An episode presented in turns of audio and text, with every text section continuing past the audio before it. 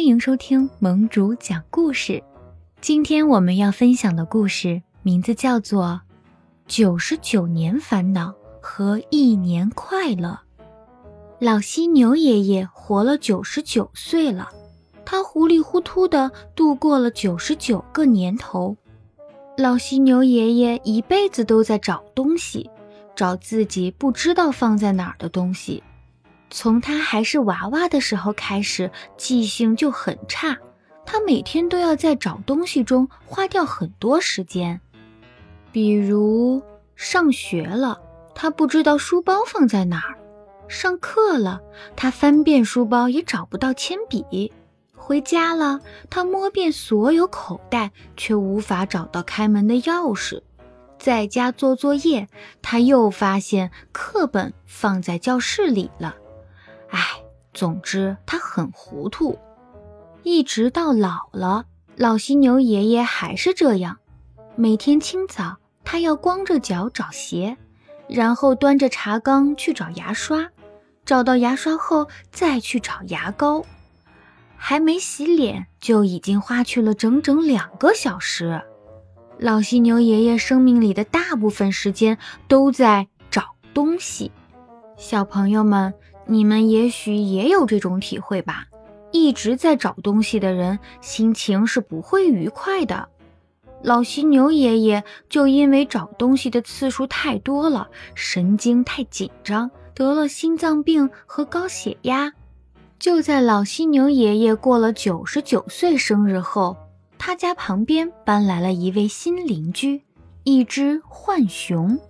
小浣熊弟弟是非常爱干净的。老犀牛爷爷是在溪边认识他的。小浣熊常在溪边洗东西，手绢啦、汗衫啦，以及吃的东西，他每样都要洗一洗。小浣熊的家里也干净极了，几乎一尘不染。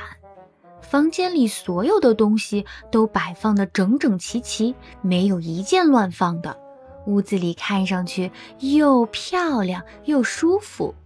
有一天，小浣熊到老犀牛爷爷家做客，一走进门，他吓了一跳。这里简直就像是杂货仓库，到处都是乱七八糟的东西，连脚都没处放了。老犀牛爷爷想给客人倒杯茶，可是怎么也找不到茶杯去哪儿了。小浣熊下定决心要帮助老犀牛爷爷整理屋子。他花了整整三天的时间，把屋子里一半没有用的东西扔了出去，剩下的一半每一件都拿去洗了，洗的小溪水都发黑了。经过小浣熊的整理，老犀牛爷爷简直认不出来自己的屋子了。它是那么宽敞，那么明亮。他只有在剧场里看戏的时候，在舞台上看到过那么好看的屋子。老犀牛爷爷脱下皮靴，刚想钻到橱柜底下去找拖鞋，小浣熊说：“拖鞋在床下面。”老犀牛爷爷第一次顺手就拿到了拖鞋，他高兴极了，笑得满脸都堆起了皱纹。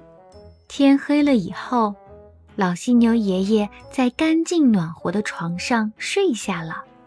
第二天一早，当他翻身坐起来时，想起了小浣熊昨天教他的歌：“拖鞋、皮鞋床底下，窗台上面有牙刷，面盆就在水池上，白色毛巾墙角挂，用完东西别乱放，请把它们送回。”家，往常两个小时也完不成的事情，今天十分钟就完成了。老犀牛爷爷惊讶极了。早上的空气多么好呀！老犀牛爷爷想去河边散散步。以往他早上是没有时间散步的。他想钻到床底下找衣服和帽子。突然，他想起了。门后挂着围巾和帽，柜里藏着一副外套，请你回家照样放好。五分钟后，他就穿戴好出门啦。老犀牛爷爷走在小河边，向遇到的所有朋友们问好，他的心情好极了。朋友们也很高兴，第一次看见老犀牛爷爷穿得整整齐齐，一大早就出来散步了。打那以后啊，老犀牛爷爷的生活也变得井然有序了。他再也不用整天找东西，他的心脏病、高血压也好了，整天笑容满面的。就这样，在小浣熊的帮助下，老犀牛爷爷这一年活得真快乐，快乐极了。过去的九十九年，他都生活在乱七八糟和找东西的烦恼中。可是从这一年开始，他将从干净有序的新生活中获得源源不断的快乐。小朋友们，你们也会有东西找不着的烦恼吗？如果有的话，不妨试着把东西都整理好。我们可以帮助每一样东西放到它应该去的地方，这样就再也不会忘记想要的东西在哪儿了，对不对？故事的最后，表扬一下大美小朋友，今天自己一个人独立的把所有的玩具、橡皮、铅笔和画本都收拾得井井有条，干得漂亮，小朋友加油哦！